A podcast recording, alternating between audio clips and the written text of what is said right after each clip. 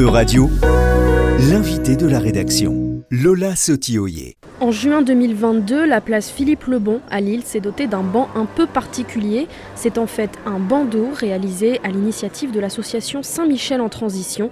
Ce projet est né dans le cadre du budget participatif de la ville de Lille et s'intègre aux aménagements du parvis de l'école Pasteur.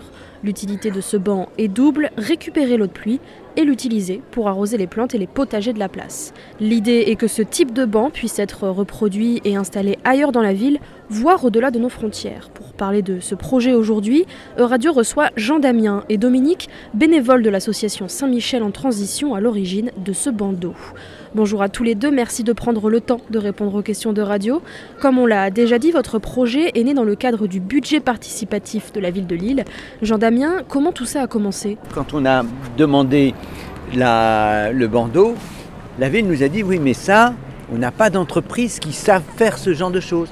On va faire une convention entre nous, vous allez euh, prendre cet argent et c'est à vous de sortir le bandeau. Donc on a eu une convention avec un budget et à partir de ça, on a euh, sollicité deux jeunes designers de la région. Et euh, donc on a sorti avec eux ça, ce, bandeau, et avec eux et avec la ville. Parce qu'il s'agissait de faire un banc qui puisse résister dans l'espace public. Et donc on s'est attaché avec la ville à avoir des produits qu'on puisse trouver dans le commerce et puis une gestion euh, de la ville, c'est-à-dire que les lattes de bois que vous voyez ici, c'est les mêmes lattes que la ville utilise ailleurs, euh, c'est les mêmes visseries, etc., de façon à ce que, euh, voilà. Et donc, le, budget participatif, c'était 2019. Tout le travail d'élaboration, etc., a mis du temps avec le Covid, et le banc est arrivé juin 2022. Quand on passe ici dans cette rue sur la place Philippe Lebon, on peut difficilement ne pas voir ce bandeau. Est-ce que vous avez euh, consulté les habitants aussi, j'imagine peut-être l'école, pour l'aspect esthétique de ce banc Dominique? Ce qu'il faut dire aussi, c'est qu'il y a eu euh, vraiment beaucoup de participation, c'est-à-dire qu'au départ, bon, on a fait le cahier des charges pour les designers. Mais ensuite, euh, ben, les designers ont fabriqué, ont fait des scénarios, enfin différents scénarios. Ils ont, ils ont représenté en maquettes. Des maquettes différentes. différentes maquettes. Donc on a fait beaucoup de séances de concertation, de discussion avec les habitants pour le choix des maquettes. Ensuite on a beaucoup consulté aussi pour le choix des couleurs, etc. Donc en fait c'est vraiment un objet qui n'est pas... Euh, c'est pas quelque chose qui a été pensé en chambre, c'est quelque chose qui a été vraiment discuté euh, très largement. Et alors au départ, euh, quand il a été posé, le fond était complètement uni. Mais évidemment, donc on a compté les jours avant le premier tag, 42 jours. Donc il a quand même tenu 42 jours sans tag. Et puis euh, quand le tag est arrivé, on s'est dit ben qu'est-ce qu'on fait? Et là, on a du coup on a lancé euh, un petit concours entre des, graphistes, enfin des designers, qui ont proposé des, petites euh, des images et qu'on a mis au vote en fait assez largement. Voilà, et, c'est les grenouilles qui, ont, qui l'ont emporté. Et depuis que les grenouilles sont là, et eh ben finalement, personne n'y touche et c'est très respecté. Et donc concrètement, comment il fonctionne ce bandeau? Vous récupérez l'eau de pluie de l'école, mais comment ça marche? On avait le choix entre une cuve de 300 litres ou de 500 litres. On a, on a préféré 500 litres. Et 500 litres, ça veut dire que la cuve, elle est dans le dossier. Et c'est la gouttière de l'école qui, avec un pat et un filtre, vient retomber dans la cuve qui est là, de 500 litres. L'eau passe et retombe dans cette cuve. Et une fois qu'elle est là, il faut la sortir. Et donc on a une pompe. En général, alors c'est soit on utilise ça, soit on, remplit directement des jerrycans. Et en fait, on se rend compte qu'à chaque fois, les manips euh, de transfert de l'eau, c'est toujours assez euh, convivial. Euh, il y a des gens qui passent, qui s'arrêtent, qui viennent pomper, qui se font prendre en photo en train de pomper. C'est toujours des moments très sympas. Et donc ce banc, il a vocation à rester là indéfiniment? On a un an d'expérimentation. Au bout de l'année, on va dire, euh, ben, ce, ce petite chose-là, il faudrait peut-être le changer, euh, etc. On trouve par exemple que les couvercles là sont très lourds. Euh, bon, il y a des petites choses qu'on va changer. On, on, va redonner à la ville un cahier technique avec les plans, les cotes, voilà. Et ça, c'est en libre, euh, en libre accès. C'est un modèle qui a vocation à se déployer ailleurs dans la ville? Ça a été conçu pour ça. Les éléments sont, euh, on trouve dans le commerce, comme le disait Jean Damien. la plupart des éléments. Donc évidemment, certaines, euh, certains éléments doivent être fabriqués en usine, mais beaucoup, beaucoup d'accessoires sont se trouver dans le commerce. Et donc c'est fait pour être reproduit. En fait, à l'origine, on avait pensé ça dès le départ. D'ailleurs, il y a beaucoup d'écoles qui ont dit, mais moi j'en veux un, j'en veux un, j'en veux un. Donc maintenant, ben, c'est à la disposition de la ville qui, elle, euh, ben, peut, si elle veut, euh, le diffuser, en fabriquer en faire fabriquer des séries, euh, voilà. On est conscient, nous, que pour euh, installer un banc comme ça, il faut d'abord un potager, il faut avoir de quoi.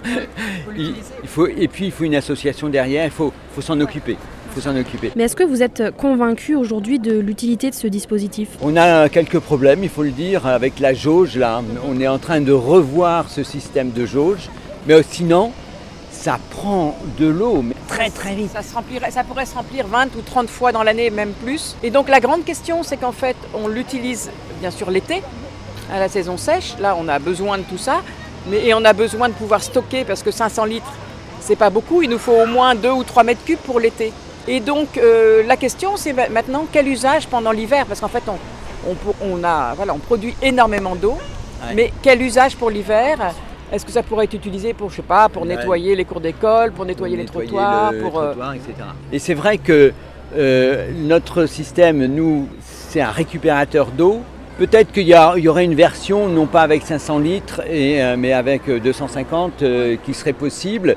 On remplit vite parce qu'on a un grand toit. Hein. Il, faut, aussi mesurer tout ça.